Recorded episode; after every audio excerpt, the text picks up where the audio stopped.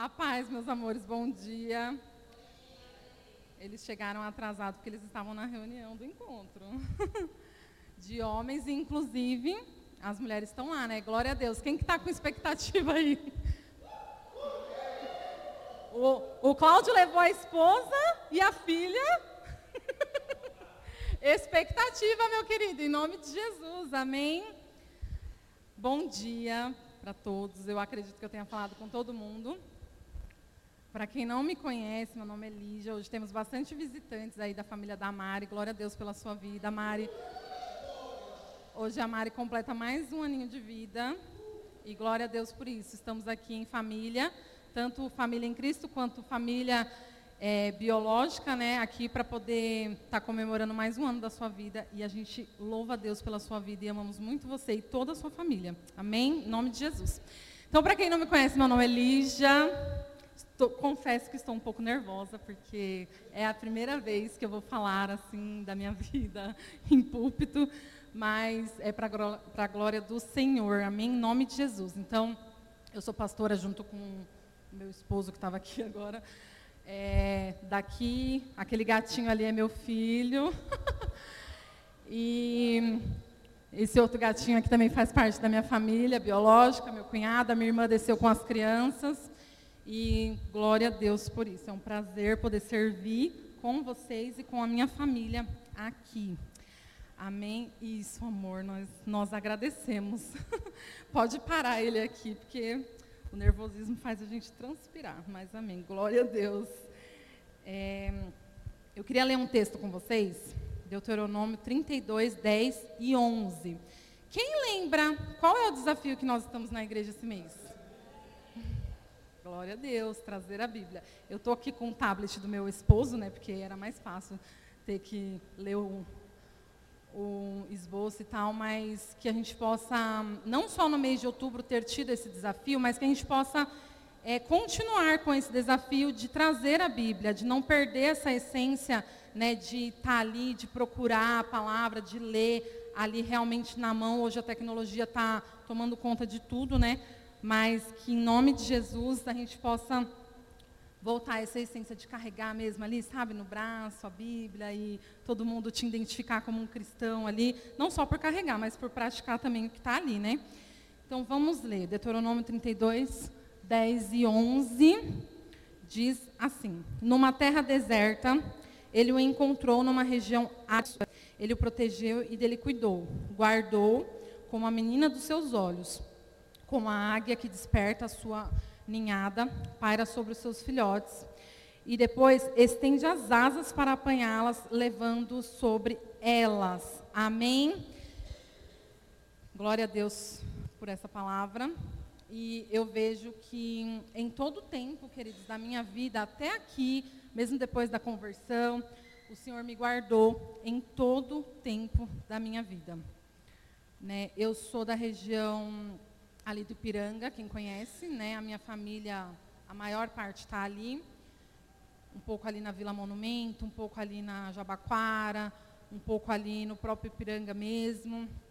E a, minha, a maior parte da minha família está ali. E os meus pais, é, quando a minha mãe descobriu que estava grávida de mim, ela descobriu também é, uma doença. Né? E na minha gestação, a minha mãe descobriu que ela estava com HIV e que o meu pai tinha passado para ela. Então, eu ainda estava no ventre da minha mãe, não sei como foi, o que aconteceu, mas acredito que isso tenha trazido muitos conflitos internos, familiares. Né? Eles permaneceram juntos por um tempo, mas ainda na minha infância eles se divorciaram. E além da minha irmã, eu esqueci de falar, eu tenho um irmão mais velho, que não é do meu pai, é só da minha mãe. E nós estamos orando por ele, amém? É, existem muitas coisas aqui que eu vou resumir, bem resumido mesmo, e que eu não vou expor outras pessoas, né? Porque hum, eu vou me expor, porque eu não tenho vergonha de me expor, de expor o que o Senhor fez na minha vida, o que o amor transformador, que é o nosso tema, fez na minha vida, mas eu não vou expor outras pessoas. Então, nós estamos orando por ele. Amém? E quando. Hum, aí os meus pais se separaram e tal, na minha infância ainda. E, enfim, quando eu tinha 11 anos, a minha mãe veio a falecer. Eu era uma criança. E ali, parece que hum, a minha infância foi literalmente roubada. Né? Eu, o meu pai era alcoólatra, provavelmente por conta do, da dependência química também, do uso de droga naquela época. Era muito comum usar droga injetável, né? então não se sabe, na verdade, como ele contraiu. Mas, enfim, e por, por conta de ele ser né, dependente químico e tal, alcoólatra, depois que a minha mãe nasceu, começou um, um, processo muito difícil, né? Porque gente, eu tinha 11 anos, a minha irmã também era uma criança, o meu irmão na época estava preso.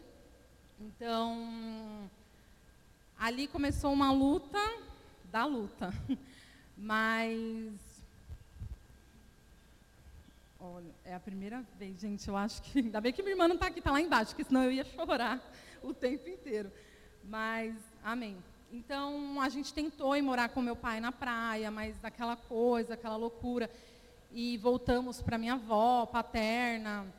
É, imagina, duas adolescentes no auge da coisa, uma idosa, não deu muito certo, né? Vocês podem, podem imaginar. Então, nós fomos para a praia morar com meu pai. E lá na praia, nós ficamos muito ociosas, nós, infelizmente, nos envolvemos com algumas pessoas ali, né? E ali foi quando eu conheci a droga, com 12 anos. Eu fumei o meu primeiro, a minha, meu primeiro cigarro de maconha. E ali, aquela coisa e tal, já começamos com, com a bebida também. E, enfim, a minha família ficou sabendo, e aí mandou a gente de volta para cá. E aí a gente ficou ali na minha avó, com a minha avó, um tempo. Mas quando eu tinha 13 anos, ali, devido a problemas familiares mesmo, como eu falei, nós não éramos nem um pouco santa. Então, tivemos alguns conflitos familiares e a gente resolveu sair de casa. A gente tinha uma pensão da minha mãe e a gente resolveu sair para morar sozinha, gente, com 13 anos. E a minha irmã com 17.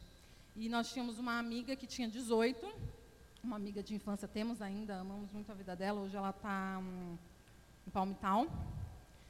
E ali fomos as três belezuras morar sozinha. E ali a gente não tinha. Ali a região do Ipiranga era muito cara e tal, então a gente foi morar em Osasco. Procuramos ali um lugar para morar barato. Não deu certo ali em Osasco, a gente conhecia muita gente. Muita gente não, a gente conhecia pouca gente, mas era aquele pouco que não estava dando certo. Alguns amigos, né, muita droga e tal. E aí a gente resolveu mudar e minha irmã e a nossa amiga fez ali Unidunité no mapa e a gente foi parar no Capão Redondo. Pois é. Do Ipiranga para o Capão Redondo. E aí ali, ali literalmente foi a deixa que o diabo queria. Só para abrir um parênteses aqui, é, antes da gente morar sozinha, por conta de, desses conflitos, né? A minha avó já era idosa, o meu avô, meu pai alcoólatra, dava muito problema para minha avó também. E ali, antes da minha mãe morrer, ela falou com a minha avó com a minha tia, eu não tenho certeza agora, é, que independente do que acontecesse na vida, porque ela sabia, né, provavelmente que ali os dias dela estavam contados, nunca era para eu e minha irmã nos separar, nunca era para deixarem separarem eu e a minha irmã. E no primeiro problema que deu, a ideia foi essa: vamos separar, né, porque vai dar menos trabalho sozinhas, né? Então, ah, manda a Carol para morar com um, ali já. A minha avó sempre quis me colocar num colégio interno. E ali a minha irmã lutou muito para que isso não acontecesse, porque a minha mãe tinha falado que não era para deixar a gente se separar. E ali a gente resolveu ir morar sozinha. E aí, ali na região do Capão Redondo, a gente conheceu muita gente. Nós éramos três adolescentes é, sem Jesus, imaturas e ingênuas. Então, a nossa casa virou uma, uma balada contínua, 24 horas. Então, muitas das vezes a gente não tinha o que comer, mas a gente tinha o que beber e o que usar. Né? Porque para você usar droga e beber, você não precisa ter dinheiro, você só precisa ter os amigos. Então, Ali a gente realmente teve muitos problemas. Eu me afundei muito na droga, porque da maconha, com 15 anos, eu conhecia cocaína. Então, na cocaína foi que eu realmente fiquei muito é, dependente mesmo, né? Foi um processo muito árduo ali. Cheguei a fumar crack, mas o Senhor ele teve misericórdia da minha vida e eu não gostei da droga, do crack em si. Então, não que aqueles que conheceram e tal, o Senhor não teve misericórdia, mas eu acho que era uma particularidade minha. Talvez eu não conseguiria né, ser salva, não sei, enfim, mas foi uma coisa que não, graças a Deus, não deu certo. Mas eu tive ali os meus problemas com a cocaína. Não que uma droga seja melhor ou menos pior do que a outra. Droga é droga. E, enfim, ali a gente teve, eu comecei, a minha identidade foi muito deturpada e tal e os problemas é, de família. O meu pai, por mais que ele fosse usuário de droga e alcoólatra, ele sempre foi um pai amoroso. Só que ele foi negligente, porque ele era um dependente químico. E aqui eu abro outro parênteses. Se você tem um familiar, querido, que é dependente químico e que está no uso, ou alcoólatra, tá? abre aí as duas. Muitas das vezes a gente faz coisas que parece que a gente não ama o outro. Vocês estão me ouvindo bem? Muitas das vezes a gente faz coisas que parece que a gente não ama o outro. A gente não ama o pai, a gente não ama o cônjuge, a gente não ama nem a nós mesmos. Isso é a verdade. Quando nós estamos no uso mesmo, nós não amamos nem a nós mesmos. Então ali o meu pai teve a questão da negligência mesmo paternal e ali minha a minha identidade foi deturpada, né? Mas enfim, é, ele sempre foi um pai amoroso, mas não deu certo morar com ele por conta disso, por conta que lá na praia era tudo muito, gente, muito bagunçado. Então a gente acabou que voltou. Mas enfim, morando sozinha, é, nós passamos muitos desafios, né? É, nos envolvemos com pessoas. Por isso que, queridos, se você tem seu pai e sua mãe, ouçam seus pais. Porque independente de qualquer coisa, a Bíblia ela fala para a gente honrar o pai e a mãe. A Bíblia ela não distingue, tipo, ai, honra seu pai e sua mãe se eles, se eles forem crente ou se eles forem bons. Não, a Bíblia fala para honrar. Então, se você tem o seu pai e a sua mãe vivo, honre ele. Eu não tinha mais a minha mãe, mas a minha irmã estava ali fazendo o papel de mãe. Né? Porque desde os 11 anos eu fiquei sem mãe e ela fez esse papel. Então, muitas das vezes eu entrei em algum conflito com ela por ser uma adolescente rebelde. Né? Então, ela estava vendo a minha destruição. Ela nunca chegou ao nível que eu cheguei. Né? Então, ela estava ali enxergando e vendo a minha destruição, mas eu não conseguia enxergar, porque eu estava cega. Né? E eu, por conta da questão do meu pai, não que o meu relacionamento dele foi hum, foi quebrado, mas se foi levantada uma barreira. Porque eu, como criança, eu tinha o que em mente? O meu pai matou minha mãe. Porque o meu pai, eles eram casados. E o meu pai passou para minha mãe né, a doença. Ninguém morre de HIV, tá, gente? Que fique bem claro isso. Mas o HIV, ele traz muitas consequências. Ele traz coisas com eles. Né? Inclusive, a, o, a morte mesmo do meu pai não teve a ver com o HIV, teve uma doença que ele teve rara e decorrente a tudo o que ele já tinha, né? Então ele acabou falecendo, mas enfim. É, então o meu, o meu relacionamento com ele foi, foi muito assim, conturbado. E aí ele começou a ficar muito debilitado, muito doente. Nós voltamos para o Ipiranga. Por quê? Porque a minha avó, ela ficou doente na praia porque ele estava muito debilitado. Então ele, volt, eh, ele voltou a morar com a minha avó e ele estava dando muito trabalho para minha avó. Então a gente já estava maior e tal. Então a gente voltou para o Ipiranga para morar com eles. Né? Eu deixei casa, deixei tudo, a minha irmã também. É, já tínhamos a Samira, né, a filha da minha irmã, mais velha. E então ali eu acabei negligenciando meu pai por conta da dependência. Né? Deixei muitas vezes a minha irmã sozinha, cuidando dele. Né? O meu pai ele ficava muito bêbado e ele caía e ele se machucava. E a minha irmã, né, por conta da questão ali do, do HIV, tinha que ter todo aquele cuidado. E ela passou por muito, muito, muito disso, gente, sozinha. Por quê? Porque eu estava na rua, eu estava na casa de alguém, eu estava muito louca. Então, assim, às vezes ela me ligava, meu, pai caiu e não sei o que lá.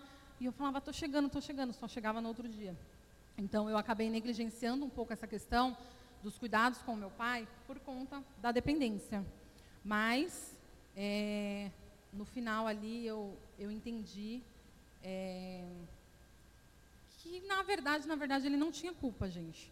Né? Foi tudo decorrente ali da vida que ele realmente vivia, né? que minha mãe também vivia antes da gente nascer.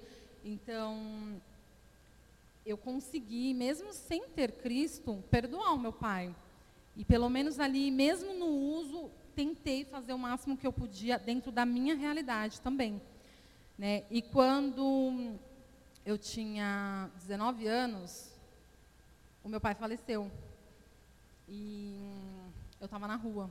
E eu estava muito louca. E naquele dia ele estava internado. E eu não fui ver ele. Né? Eu fui ver ele só. Eu vim né, de viagem, na verdade, eu estava lá no Capão Redondo. E vim para o Ipiranga. Mas o meu pai tinha falecido. E no hospital, aqui eu vou abrir um outro parênteses. Queridos, a gente tem que tomar muito cuidado com o que a gente fala. A Bíblia fala que da nossa boca pode fluir morte e pode fluir vida. E ali, a minha avó, ela já amaldiçoava o meu pai. Né? Eles não tinham Cristo e tal. E ela vivia falando, ela vivia falando o tempo inteiro que quando ela morresse, o meu pai morreria também. Que quando ela morresse, o meu pai morreria também. E foi isso que aconteceu. A minha avó faleceu em setembro e o meu pai faleceu em janeiro, na virada do ano. E enfim, eu voltei no dia 2 e ele tinha falecido.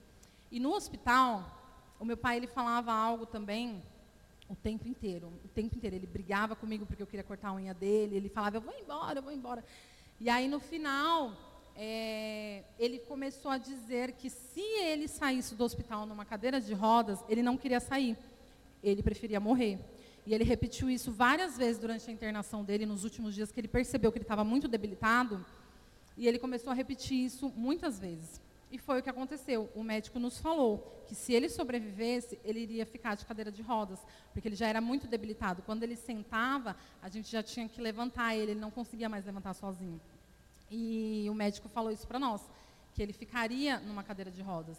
Então, que a gente possa tomar muito cuidado, queridos, muito cuidado com a nossa boca, porque às vezes, mesmo a gente sendo convertido, mesmo a gente estando na igreja, a gente, sem querer, muitas das vezes, sem ter essa noção, a gente declara palavras que não são bênçãos, são de morte para a nossa família, para aqueles que nem não, não têm mais Jesus, não têm ainda Jesus, estão, né, que nem o meu irmão, é, nos últimos dias, é, eu tenho pensado muito nele, porque é uma pessoa que eu amo muito, mas querendo ou não, queridos, mesmo a gente estando num papel de liderança, chega uma hora que você está assim, ah, não é por força nem por violência, é, é a escolha dele, ah, é a escolha dele, não quero mais saber, ai, não sei o quê, sabe? Mas não é assim. Tudo bem, é uma escolha dele que ele está fazendo, sim, o Senhor, ele respeita o livre-arbítrio, mas o nosso papel é orar.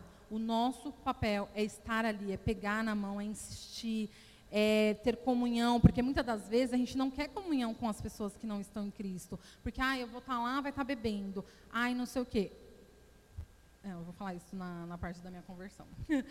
então, assim, muitas das vezes a gente não quer estar com essa pessoa, mas é necessário. Foi para isso que o Senhor nos chamou. Para que a gente possa é o amor transformador. Se ele transformou na minha vida, ele, ele tem o poder e ele pode transformar na vida do outro. Amém? Em nome de Jesus. Então, eu tenho pensado muito nele enquanto eu não quero negligenciar ele, por mais que ele não quer Jesus, por mais que ele não quer vir aqui, ele até meio que dá uma corrida de casa, porque em casa ele não pode beber, ele não pode fumar. Mas enfim, eu tenho certeza que hum, se o Senhor não permitiu que o diabo levasse a vida dele, é porque o Senhor tem um propósito na vida dele. E ali, depois de um tempinho ali que meu pai morreu, abriu uma igreja ali no Ipiranga, em frente ao apartamento que a gente morava.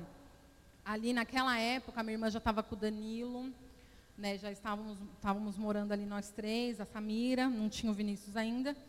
E, e aí abriu essa igreja em frente de casa, chamada Worship, na Ricardo Jafé.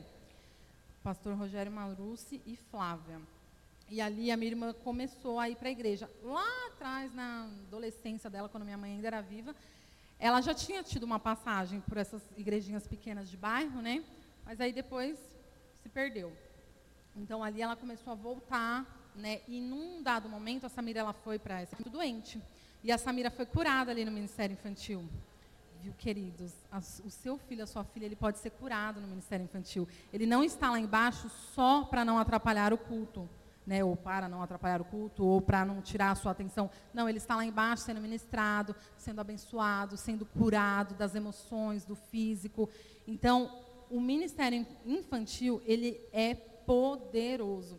E ali, a Samira foi curada. Então, aquilo, querendo ou não, cativou a minha irmã, e ela passou aí frequentemente, e se converteu. Ali ela fez o Instituto Shekinah, e no ano seguinte, eu comecei a ir. E ali eu estava muito, eu fiquei muito mal quando meu pai morreu, por quê? Porque hum, ali no, na região do Ipiranga, o meu pai e o meu irmão, eles eram muito conhecidos, muito. Então, quando eu vim do Capão Redondo, que eu já vim meio bagunçada, totalmente na verdade, que eu comecei a frequentar lugares ali no Ipiranga, as pessoas me conheciam. Então as pessoas falavam: Você não é filha do Vagninho? Você não é irmã do Tenório? Vou contar para o seu irmão que você está aqui. Eu vou contar para o seu pai que você está fazendo isso. E, enfim, nunca chegou, é, na verdade, para o meu irmão, sim, mas o meu pai, ele nunca, ele nunca teve a oportunidade de ter a conversa. Mas quando ele estava no hospital, ele falou para mim, ele falou, quando eu chegar em casa, a gente vai ter uma conversa muito séria. e ali eu sabia do que ele estava falando, eu sabia que ele ia falar do meu uso, de tudo que estavam, né, que viam que eu estava fazendo ali no Ipiranga. É... Só que não existiu essa conversa. E quando ele morreu, eu fiquei muito frustrada com isso. Né? Porque ali, eu não sei, eu acho que na minha inocência ali, eu, ach... eu pensei o quê? Ele ia fazer o papel que talvez ele não fez a vida inteira. Sabe, aquela coisa de, eu estou sabendo que você está fazendo isso, isso, isso, e nananã, e não teve essa conversa. E eu fiquei muito frustrada. Então, depois que meu pai morreu, é, no velório, eu prometi para mim mesma, não tinha Jesus, né? Então, ali eu falei, ah, eu nunca mais vou usar droga, e não sei o quê, e nananã. Mas, coitada de mim, sabe por quê? Porque quando a gente está no uso, quando a gente está viciado, querido, sozinho a gente não consegue. Não adianta, você pode falar 10 mil vezes. E isso não se engloba só na questão da dependência química, é no pecado em geral. Quando você está preso em algum pecado, você não vai conseguir sair dele sozinho. Não vai. A Bíblia é muito clara. Existe um. Vou falar depois, senão eu pulo etapas. Mas, enfim, sozinho não dá. Amém? Então, ali a minha irmã começou por um processo de oração, de, né, de conversão. E nem sempre, queridos, você vai estar tá disposto ou você vai estar tá com um amor maior para aquela pessoa que está te machucando, que está fazendo coisa errada, que está te ferindo, né, que está te negligenciando muitas das vezes, né, porque, querendo ou não, ali, a minha irmã ficou um tempo sozinha com a Samira, quando ela se separou do pai da Samira. Então, o Danilo logo chegou, mas ali ela passou um, um processo ali que eu poderia ter ajudado muito mais, se eu tivesse bem, mas eu não ajudei porque eu estava no uso. Então, ali ela passou muito, muito apuro. E. Deixa eu ficar atenta no relógio. E, e ela me falou muitas das vezes, depois que a gente, né, que a gente se converteu e tal, que não era sempre que ela estava afim de orar por mim. Tinha dia que ela queria me matar, tinha dia que ela queria me bater, né, porque fazendo tudo que eu estava fazendo de errado, né, na loucura.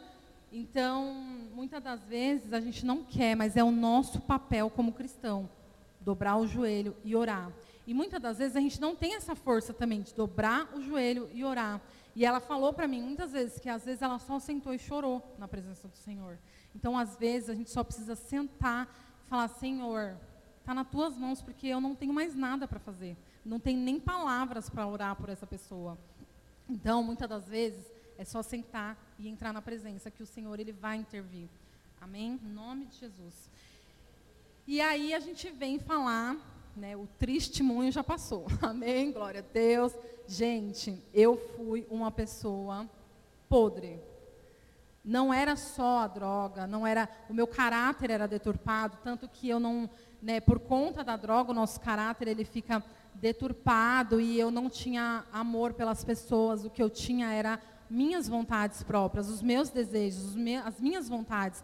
E quantas vezes eu deixei a minha irmã dois, três dias sozinha e eu estava na rua e eu estava enfurnada na casa de alguém, né? Então assim, o Senhor ele tem o poder, ele tem o amor transformador que transforma toda e qualquer situação, independente da situação que você esteja. Se é droga, se é álcool, se é prostituição, se é pornografia, o pecado que for, a situação em si, se não for um pecado seu, se não for algo sua, se for, ele tem poder para tudo e para qualquer situação. O amor dele transforma de verdade, porque eu sou prova viva disso.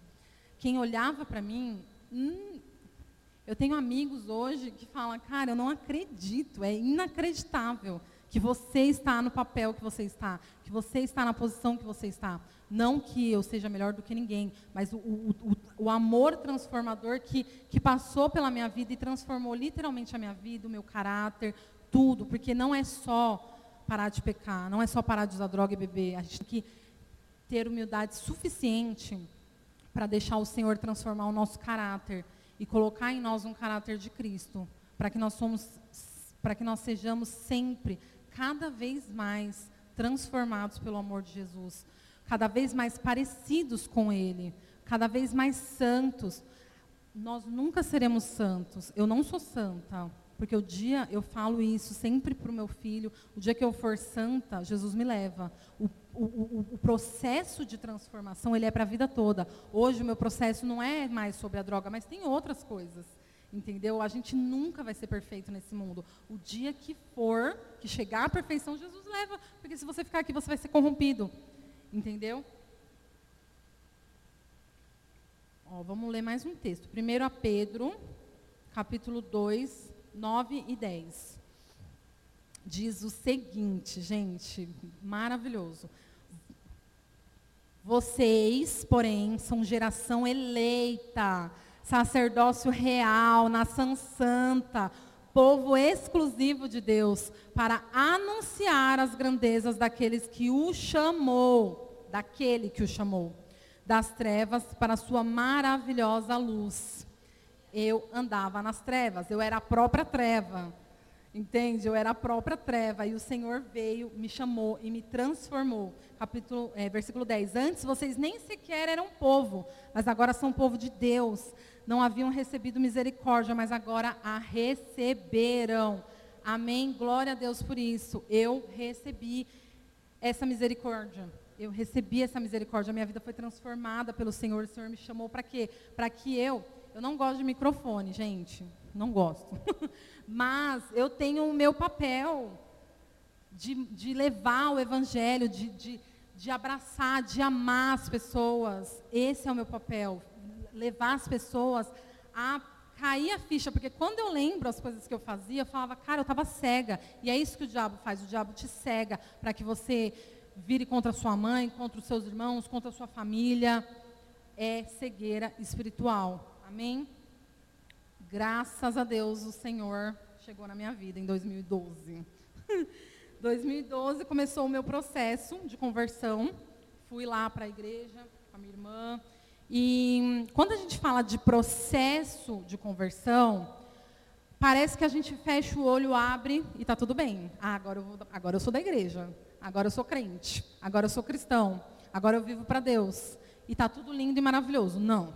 Não, queridos. É aí que o negócio começa. É aí que você precisa fazer uma decisão. E eu tomei essa decisão de andar. Decisão é uma decisão. Quando você toma uma decisão, não tem, ai, mas o meu corpo exige isso, ai, mas o meu corpo aquilo, ai, mas eu não. Não, não. Você toma uma decisão, o Senhor é contigo e você vai passar pelo que tiver que passar, dando glória a Deus. Amém? E quando a gente tinha casa de recuperação, que eu conversava lá com os meninos, eu sempre dizia que o meu processo de conversão ele se resumia em renúncia, obediência e rendição. Querido, sem isso, não tem como agradar o Senhor. Não tem como você alcançar o seu objetivo de vida. Você precisa renunciar ao quê? A minha própria vontade. Eu precisei renunciar à minha vontade. Na época, eu não conhecia o Glauco ainda, eu conheci o Glauco na igreja. É, eu não conhecia a questão de casa de recuperação. Ah, vou lá ficar um pouquinho na casa de recuperação e eu consigo me manter longe da droga, porque ali eles sabem certinho como lidar com a abstinência, como não sei o quê, e nananã. Não, não conhecia isso. Eu era do Ipiranga. eu não sei porquê, mas lá não se falava muito dessas coisas. Então, eu não conhecia. Então, o meu processo de conversão, ele foi na igreja e dentro de casa. E o papel da minha família foi fundamental. E quando eu falo minha família, eu estou falando da minha irmã, porque eu morava com ela. Né? E o Danilo também já estava em casa nessa época. Estava tudo ali no na farinha do mesmo saco, entre aspas, né? Porque acho que igual eu não existiu na minha família, fora o meu irmão. É, então eu precisei renunciar às minhas vontades, queridos. Não foi fácil, né? As pessoas, elas, a gente morava em apartamento, as pessoas interfonavam e a minha irmã dizia que eu não estava. E aí é, na verdade, a minha irmã já até tinha falado para o porteiro, meu, nem liga mais aqui, né?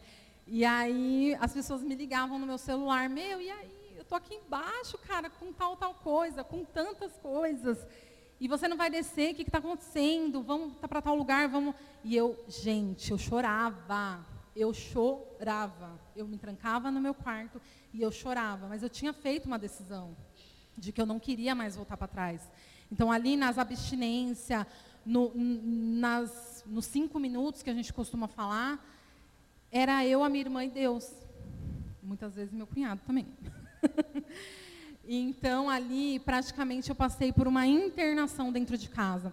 E também, além renúncia, da renúncia das minhas próprias vontades e desejos, houve a obediência. Né? Porque se você escolhe viver com Cristo, você precisa escolher ser obediente. Obediente à palavra do Senhor em primeiro lugar e a uma liderança que te foi colocado, né? Um pastor, um líder. Então ali o meu processo foi muito de obediência, porque os meus pastores, quando eles falavam, ah, faz tal coisa, faz tal coisa, eu estava ali disposta, gente, a fazer tudo que eles mandassem para mim sair daquela vida. Né? E a rendição ao Senhor. É necessário se render ao Senhor para que Ele possa começar o processo em você de cura e libertação em qualquer área. Gente, eu estou dando meu testemunho que foi na dependência química, mas é qualquer área. Até porque o meu testemunho não se resume só na dependência química.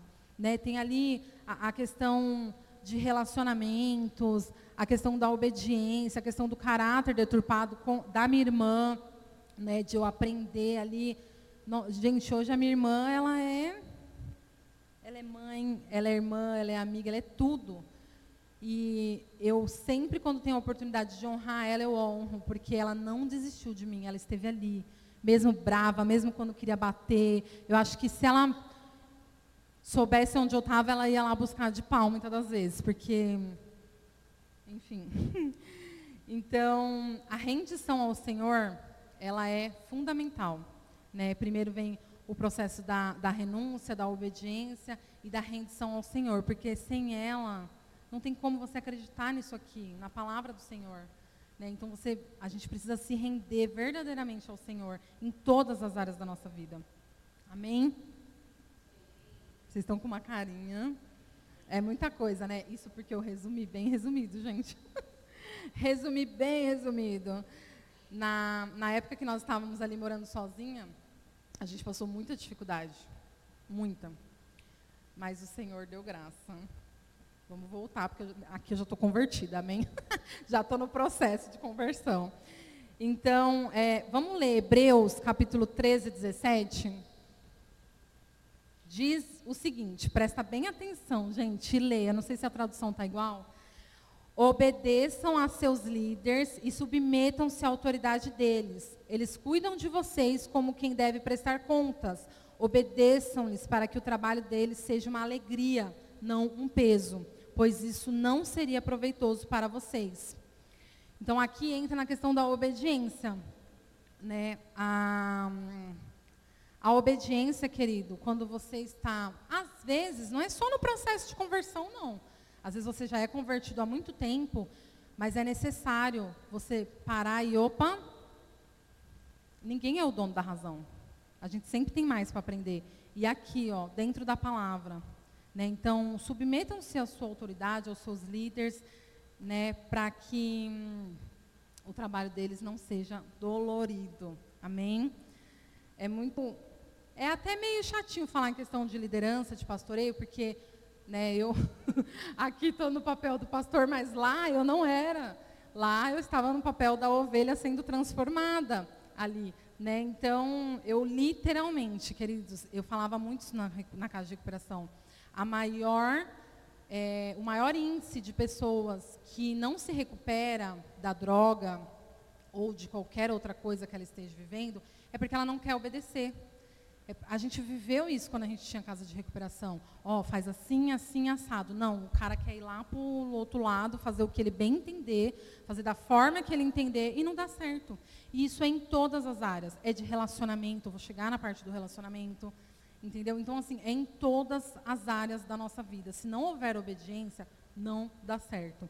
E é necessário se expor, queridos. Se a gente não se expõe, né? Aqui eu não anotei, mas existe um, ver, um versículo, não sei se você vai saber de cor também, que ele fala que enquanto eu ocultava os meus pecados, os meus ossos definhavam.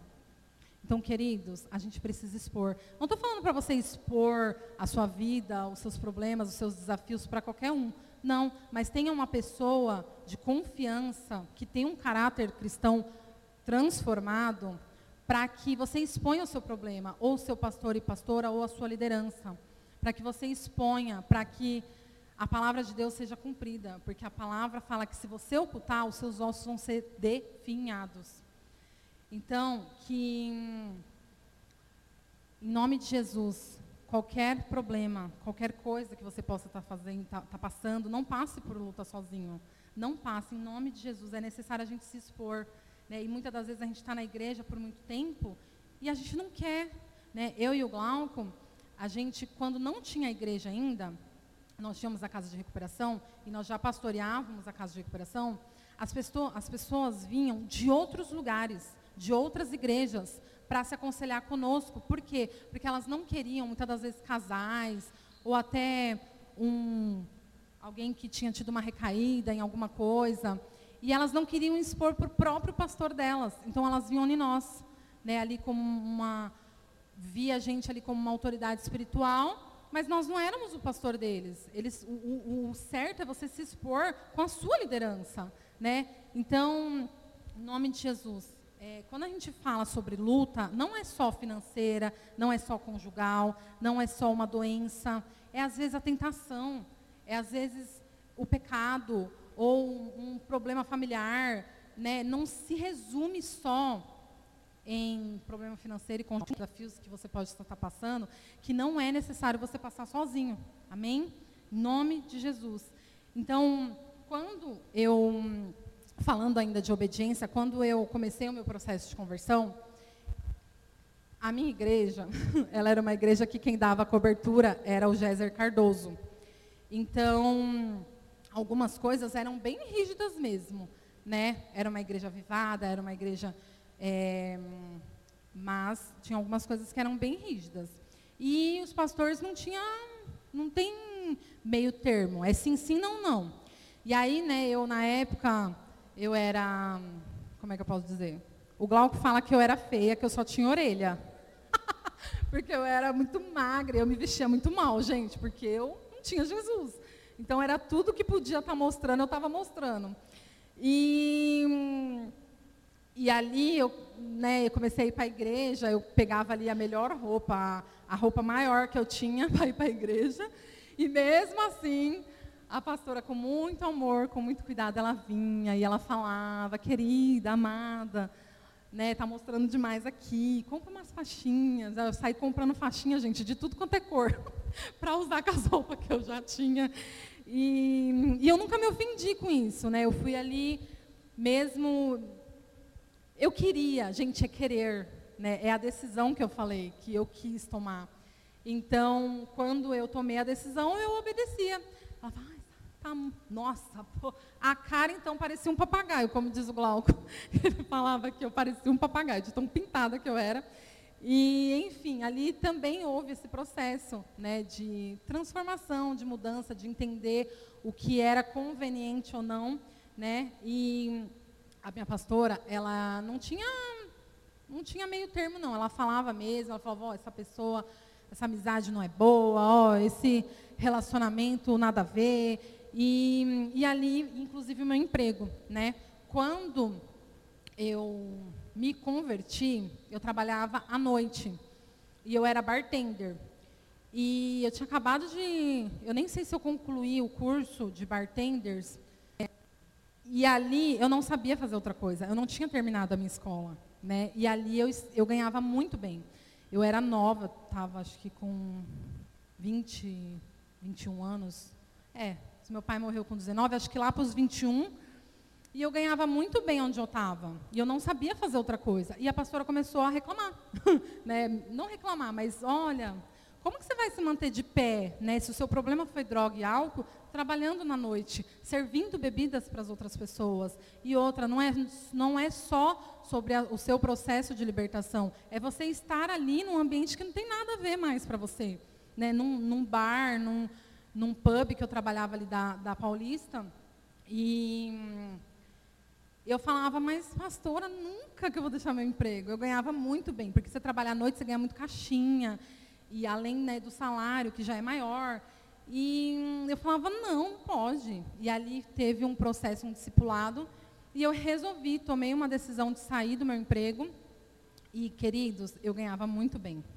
E quando eu saí do meu emprego, eu não tinha o que fazer da vida. Só, graças a Deus, a gente não pagava aluguel, mas né, precisava comer. Estava ali minha irmã, o Danilo, acho que o Dan já trabalhava nessa época lá, mas precisava fazer alguma coisa da vida. E aí eu fui fazer faxina. Fui fazer faxina, ganhar muito pouco, mas queridos, o pouco com Deus, ele é multiplicado. Eu nunca fiz nada com o dinheiro que eu trabalhava na noite. Eu casei, eu não tinha uma carta de habilitação.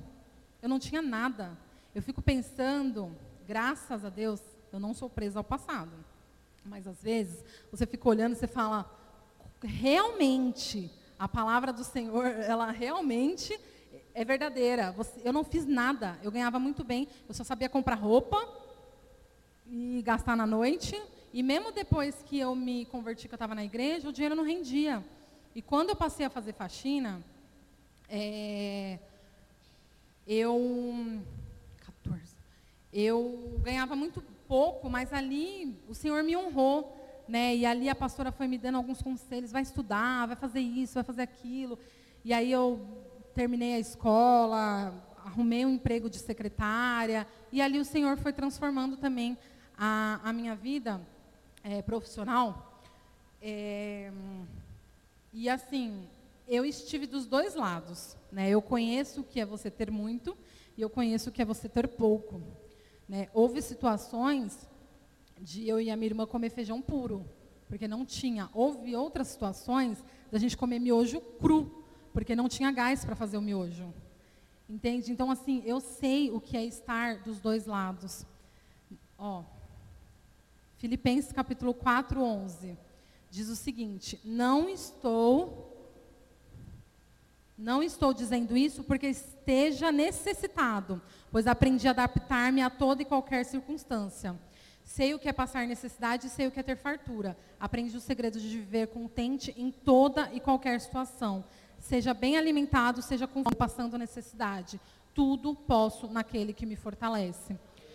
Então, assim, quando eu já estava na igreja, a gente não passou por esses processos, porque ali tinha a igreja, né? Num, num, não nos, não nos faltou nada. Eu tinha uma pastora, que hoje ela é da, é da Renovada Internacional, foi até através dela que a gente foi para a igreja, a pastora Miriam, e ela era da worship, ela que me discipulou e tal, que cuidou de mim. E ela foi um anjo também na minha vida. E a gente nunca passou necessidade estando na igreja. Tudo isso que eu falei agora, a gente estava fora, a gente ainda não tinha chegado ao processo de conversão.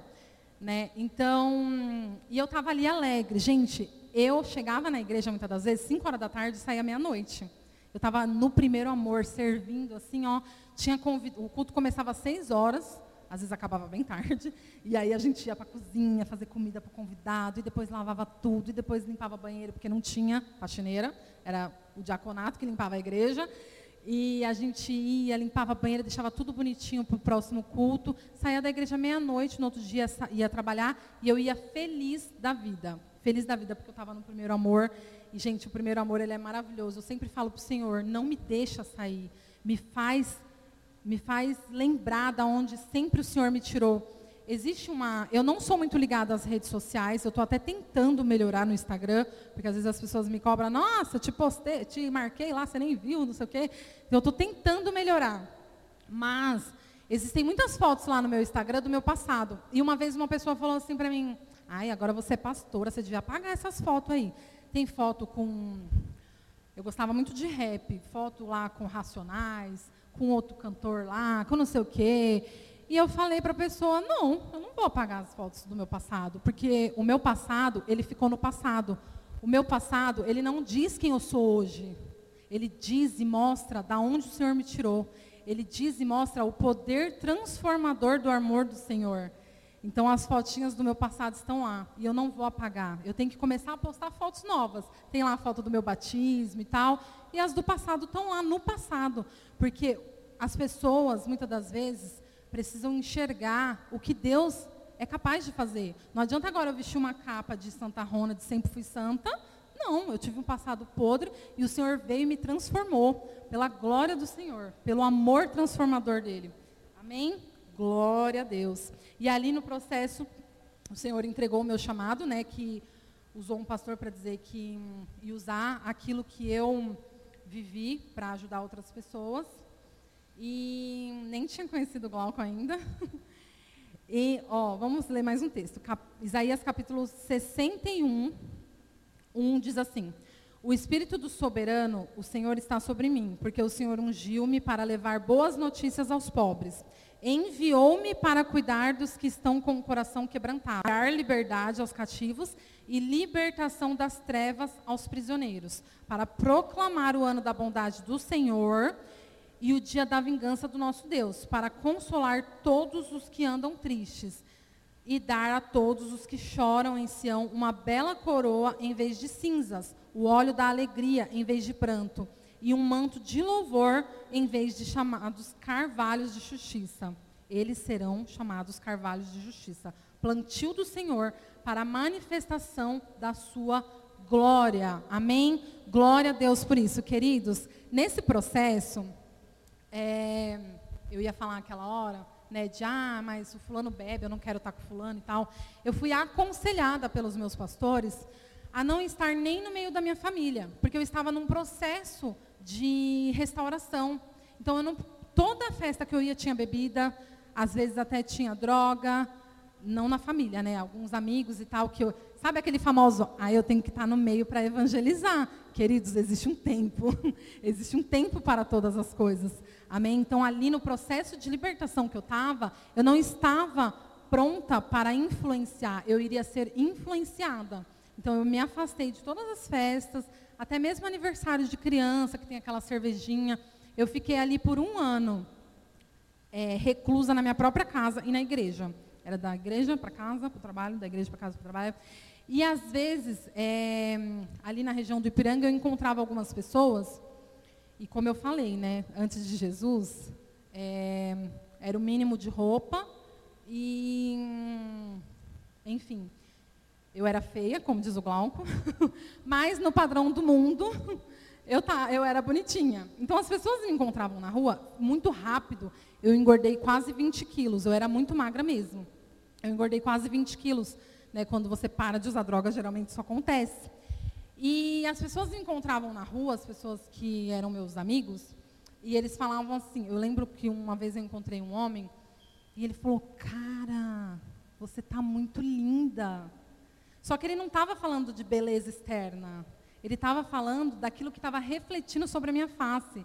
Ele, ele falava: Olha, o seu sorriso, o seu olhar, você é outra pessoa. O que está acontecendo? O que aconteceu que você sumiu? E ali eu tive a oportunidade de contar, né, o que o Senhor estava fazendo na minha vida. E ele ficou me olhando, ele era até amigo do meu pai, esse, esse homem. E a gente usou muita droga junto, porque hum, ali na região do Ipiranga, eu acabei me envolvendo com algumas pessoas que no passado conheciam meu pai e usava droga com meu pai.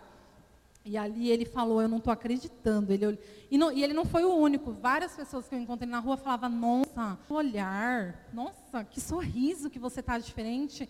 Isso foi, Senhor, é, gente, o Senhor na minha vida. Era a face dele se resplandecendo sobre a minha. Era a alegria dele sobre mim. Então, eu pude ali nesse tempo, né, dar também alguns testemunhos, alguns depois de um tempo, né?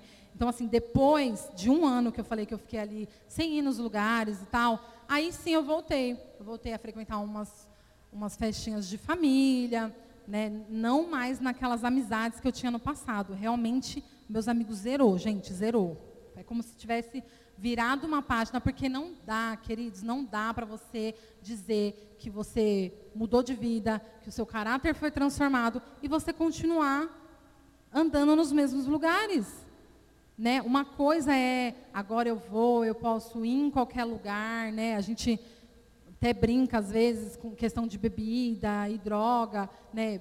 passamos ali um processo pela Cracolândia ali de evangelizar, de buscar meninos para casa de recuperação.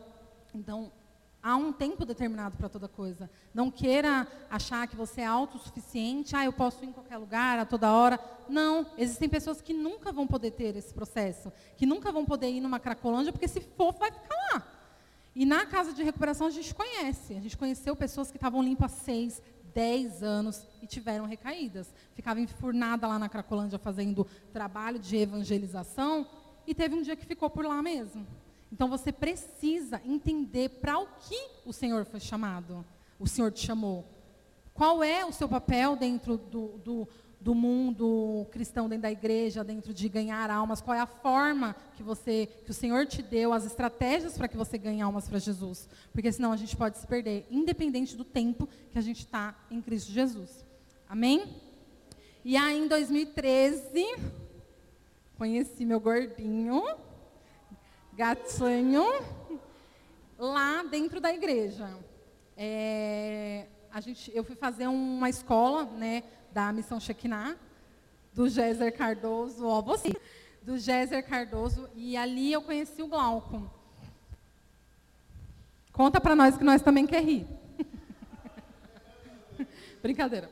É, e ali eu comecei o meu processo com o Glauco, que não começou assim, gente. Não, não começou. Porque quando eu conheci o Glauco, eu era noiva. Então, o Glauco. Oi? Pizza qual?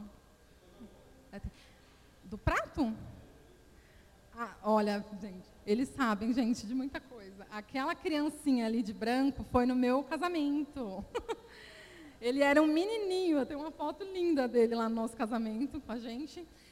É, então ali começou o processo né, do, do Shekinah, ali a gente foi. Só que nós éramos amigos, porque eu era noivo. O Glauco conheceu meu noivo lá. Gente, ele não foi fura-olho, tá? Que fique bem claro. O pastor não é fura-olho. Houve um processo.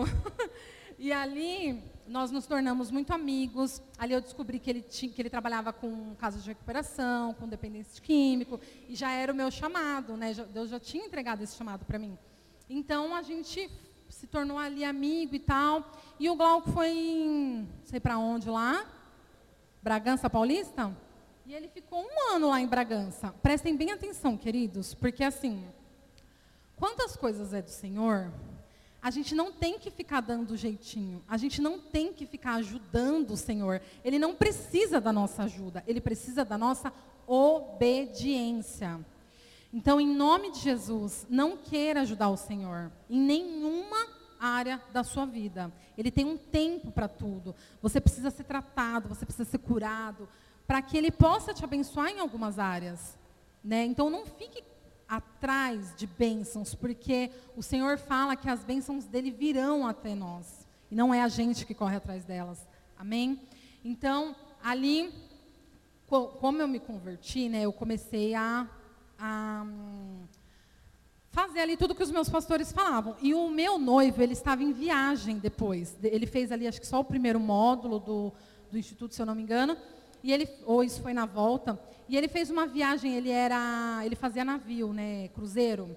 E ele fez uma viagem, ele falou, vai ser a última viagem que eu vou fazer e eu vou levantar o dinheiro para o nosso casamento. E quando eu voltar, a gente vai casar. Beleza, legal. Só que nesse processo foi o meu processo de conversão. E ali, quando o navio passava pelo Porto de Santos, eu ia lá ver ele. E, e ele já começou a perceber algumas mudanças, algumas coisas né, que, que mudaram. E, e ali eu acho que ele percebeu, né, o diabo deve ter soprado que tinha alguma coisa errada. Ele encerrou o contrato.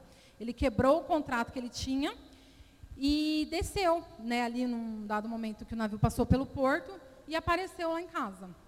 E, enfim, ali começou um processo para o meu noivado. Não ia mais ser de qualquer jeito. Eu queria a bênção dos meus pastores, eu queria fazer as coisas certas. Eu queria, em primeiro lugar, a bênção do Senhor sobre aquilo. Né? E ali, quando, como eu comecei a entender o que eu precisava, eu comecei a entrar em oração. E, queridos, tomem muito cuidado a forma que você ora, porque isso faz toda a diferença. Amém? Às vezes a gente fica, Senhor, me abençoa, me abençoa, me dá, me dá, me dá, me dá. E não é o que o Senhor quer te dar. Não é o que o Senhor quer fazer. Então, às vezes, existe a, a vontade permissível do Senhor. Ele permite algumas coisas, não que seja a vontade dele. É por opções nossa. É pelo livre-arbítrio nosso. Amém? Então, a partir do momento que eu mudei a minha oração ali, sendo discipulada pelos meus pastores, Senhor, qual é a tua vontade sobre a minha vida? Senhor, o que o Senhor quer através disso? Através desse caminho. O homem que o Senhor escolheu para mim, queridos, a venda dos olhos caiu. Muito rápido, não demorou muito. Porque quando você se coloca em joelhos, quando você se coloca em oração, quando você se coloca em obediência, o Senhor ele responde à vontade dele. E a gente tem que estar com o coração aberto para ouvir a vontade dele. Porque às vezes a gente vai ouvir um não às vezes a vontade dele é não. A resposta dele é não. E a gente tem que ser maduro o suficiente para entender e acatar o não do Senhor. Amém? E ali nós nos separamos, né? Ele até tentou. Vou tomar cuidado com as palavras porque o negócio vai para o YouTube, né? Ele até tentou ali falar que ia para a igreja, mas queridos, quando eu dei um basta mesmo,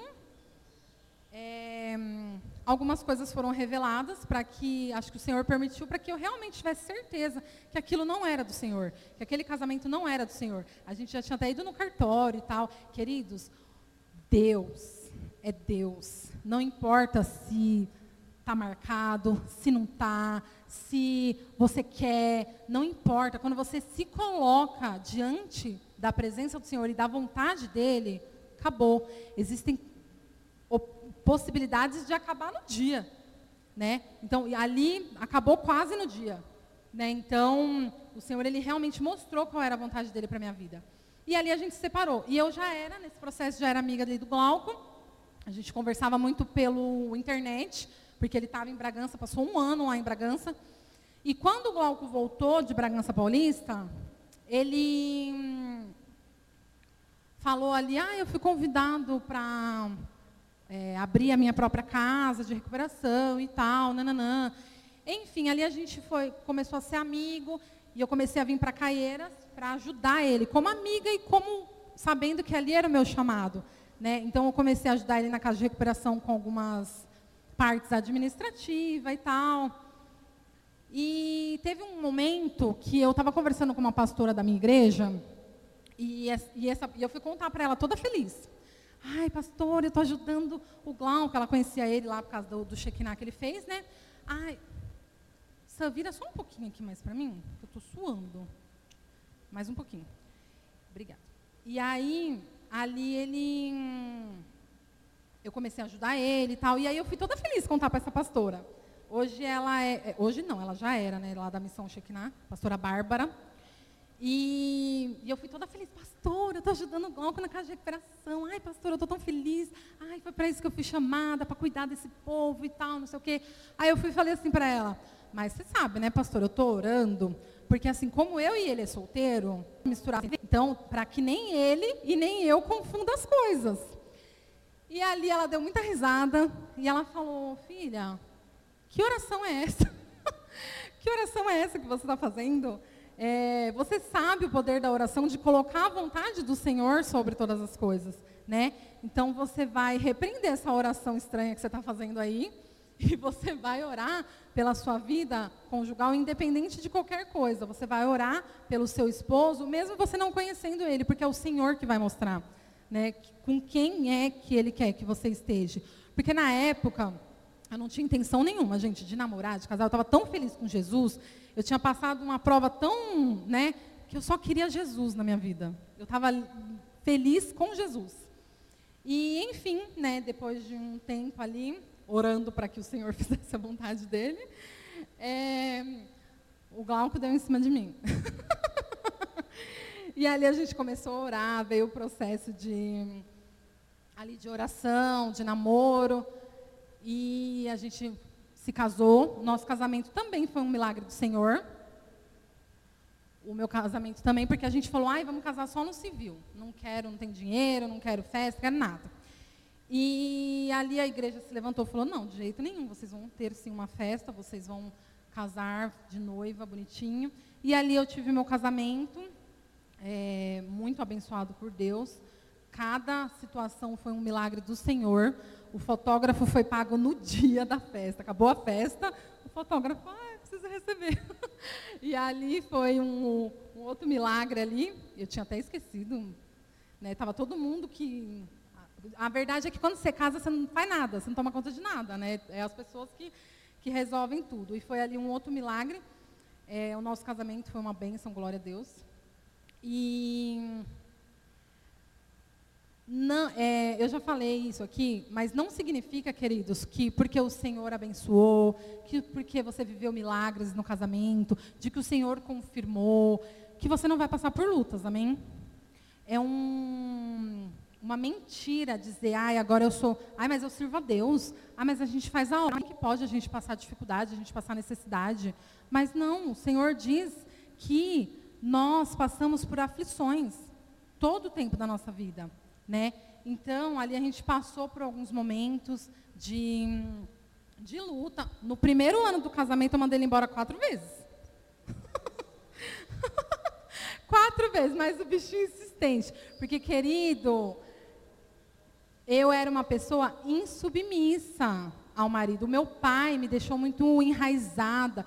Quando eu casei, o Glauco não podia mexer na minha bolsa. Porque eu falava, ai, que falta de respeito. Porque meu pai me ensinou isso. Meu pai me ensinou, ai, homem nenhum pode mexer na bolsa, isso é falta de respeito, que não sei o quê. E eu trouxe algumas mentiras dessa para o meu casamento. Né? E, enfim, a gente passou por algumas lutas, isso é, pode ser um outro testemunho de outro dia, porque senão nós vamos ficar aqui até amanhã. Passamos por algumas lutas, mas o Senhor esteve conosco em todo o tempo. E quando a gente começou a passar por algumas lutas financeiras, o meu excelentíssimo marido, Sempre foi comerciante, sempre foi empresário. E ele falou: Eu vou abrir uma pizzaria para você trabalhar. E aí ele abriu uma pizzaria para eu trabalhar. Me ajudou ali em algum momento. A, aquela minha amiga que eu falei que morou comigo quando a gente era adolescente, estava aqui morando já em Caeiras, ela foi trabalhar comigo na pizzaria.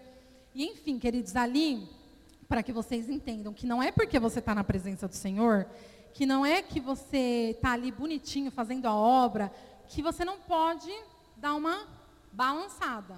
Né? Eu não me balancei, graças a Deus, em relação à droga. Né? Não tive recaídas de droga depois do meu casamento. Mas, com a questão da pizzaria, eu me sobrecarreguei muito. E eu me distanciei do meu chamado, do, do dali do, do, projeto Manancial, da Casa de Recuperação. Glauco, praticamente a gente vivia duas vidas distintas. O Glauco na Casa de Recuperação e eu na pizzaria. Eu, não, eu lembro que teve uma época que eu não sabia nem o nome dos alunos, de tão ausente que eu estava lá. E ali o Glauco, ele, a gente resolveu abrir mais uma, e mais uma. E aí acho que a gente estava com três, né? E eu estava, gente, desviada, só que na casa do Senhor. Né? Eu não fazia nada de errado, mas eu não estava servindo, eu não estava fazendo nada. Eu só estava trabalhando e enlouquecendo. Né? Enlouquecendo, nervosa, estressada, brigando com todo mundo. Briguei com um homem do, de um dos donos de uma pizzaria que eu tinha comprado, em Perus que eu falei palavrão para ele. E ele pegou e falou assim: Nossa, a sua mulher não é crente? Ele mandou o áudio pro Glauco. Tá falando, olha aqui o áudio da sua esposa. Gente, eu, ali o Glauco falou, opa, tem alguma coisa errada. Eu estava literalmente surtada. E ali a gente resolveu, não, vamos parar com tudo agora, tem alguma coisa errada. E o Senhor usou também, eu não sei quem estava aqui no Dia das Crianças, aquele pastor negão, marido da pastora Graça, na época eles não eram amigos como são hoje nossos. E ele foi fazer um culto lá no manancial, e eles não conheciam nada da nossa vida. E ele falou para nós que o Senhor estava falando e mostrando para ele que não, adianta, não adiantava a gente buscar nada fora, que o nosso sustento ia ser de dentro da casa do Senhor né, na época ali do manancial. Então, que não adiantava a gente buscar fora. E ali foi quando o Glauco resolveu, né, depois dessas surtadas aí também, é, que a gente ia fechar. Teve pizzaria que eu vendi, peguei esse carro aí que eu tô. Então, assim, é, passamos por esse processo também, mesmo estando ali. Né? E o Senhor, Ele tratou muitas coisas em nós em, em, relação a depender de Deus. Porque às vezes a gente quer depender de Deus no casamento, quer depender de Deus, mas na vida financeira, não. Não, eu sou saudável, eu vou trabalhar, eu vou conquistar minhas coisas. Mas qual foi a decisão que eu tomei na minha vida? Que eu queria servir o Senhor, que eu queria usar o meu testemunho para ajudar outras pessoas. Então ali eu tinha desviado do foco, eu tinha desviado das minhas promessas, do meu chamado. E aí, graças a Deus, como é bom, que não esteja só, né? Nós dois paramos e falamos, opa, tem alguma coisa errada. E a gente fechou tudo, enfim.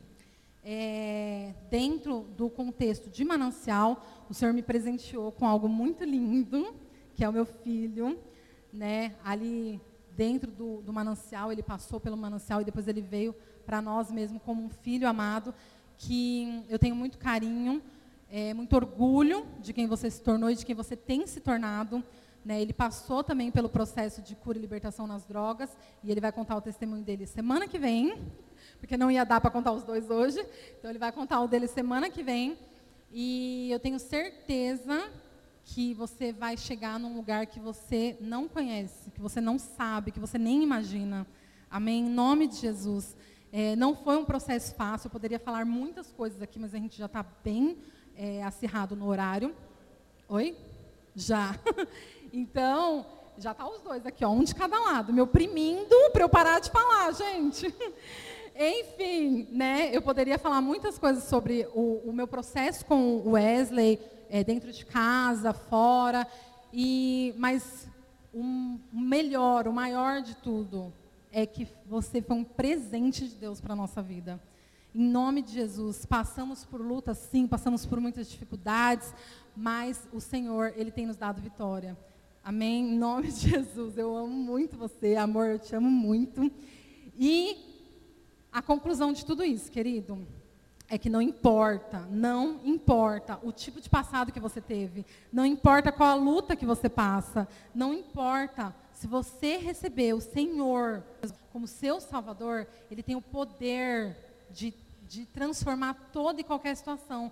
Querido, se você não olhar para um morador de rua, para um dependente químico, um noia, que eu era a noinha do Ipiranga.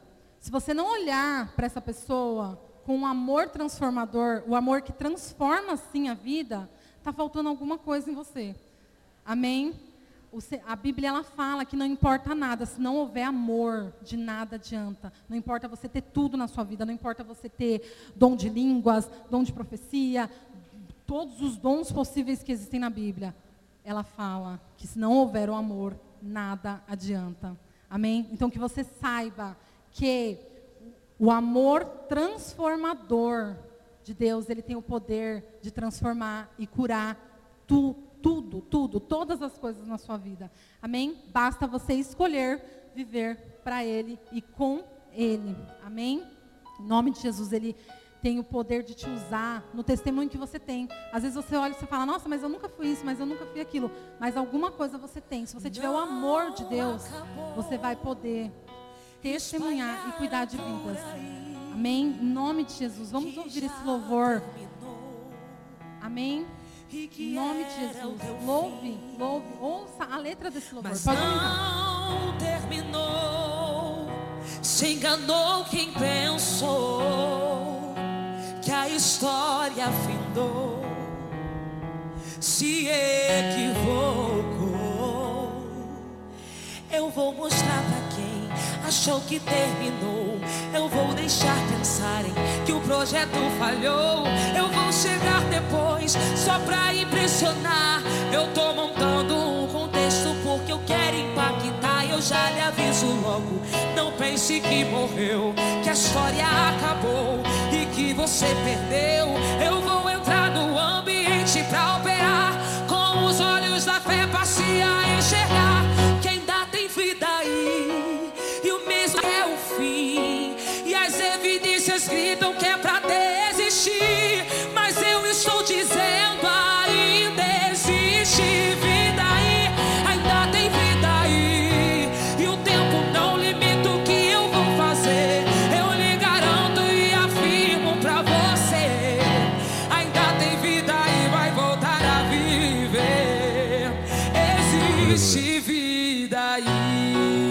Fica de pé no seu lugar, por favor. Você ouviu aqui um testemunho de alguém que estava nas trevas e hoje está andando na luz. Você ouviu aqui um testemunho de quem estava usando drogas.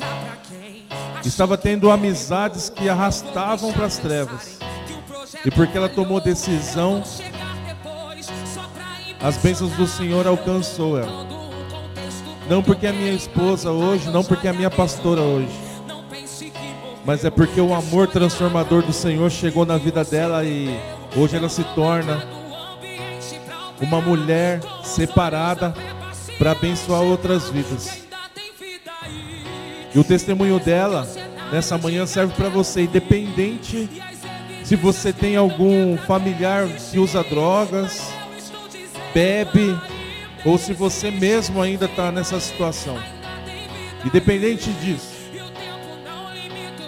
eu acredito que o amor transformador do Senhor pode transformar essa pessoa também. Porque um dia a Carol se levantou para orar pela vida dela, se posicionou para abençoar a vida dela. E hoje pode ser você para abençoar a vida de uma outra pessoa também. Então, pode ser um amigo seu, pode ser um parente seu. Você tem a oportunidade de orar por ele nessa hora. Mas eu vou pedir para você sair do seu lugar e vir aqui na frente para nós orarmos juntos e abençoar essas pessoas que estão precisando do amor transformador do Senhor. Então sai do seu lugar e vem aqui na frente que a gente vai estar orando junto. E eu acredito que Deus vai alcançar também essa pessoa que precisa dessa transformação, que precisa dessa libertação. Tem vida na vida dela. Ainda existe vida. Tem vida naquele lugar. Apresenta essa pessoa ao Senhor agora. Apresenta, diga o nome dela. Diga que o Senhor vai alcançar ela. Diga que o Senhor vai libertar ela. Diga que o Senhor vai transformar a vida dela. Diga que o Senhor está entrando agora com os propósitos dele na vida dela. Senhor, nós apresentamos, Senhor, cada vida que precisa agora de libertação, que precisa agora de transformação, que o Senhor os alcance, que no nome de Jesus, onde eles estiverem nessa hora, a mão do Senhor, os teus anjos, os teus arcanjos, vão lá tocar nele agora, tocar nela agora, traz transformação, nós profetizamos vidas sobre eles, nós profetizamos, Pai, que no nome de Jesus, a tua unção, a tua libertação os alcançará, Senhor, porque nós declaramos que o que o Senhor fez na vida da Lígia também vai fazer na vida dele, fazer na vida delas também. Haja agora, Pai, no nome de Jesus, transformação, Pai, pela tua misericórdia, pelo teu amor, Pai, no nome de Jesus, no nome de Jesus, no nome de Jesus, no nome de Jesus. Amém.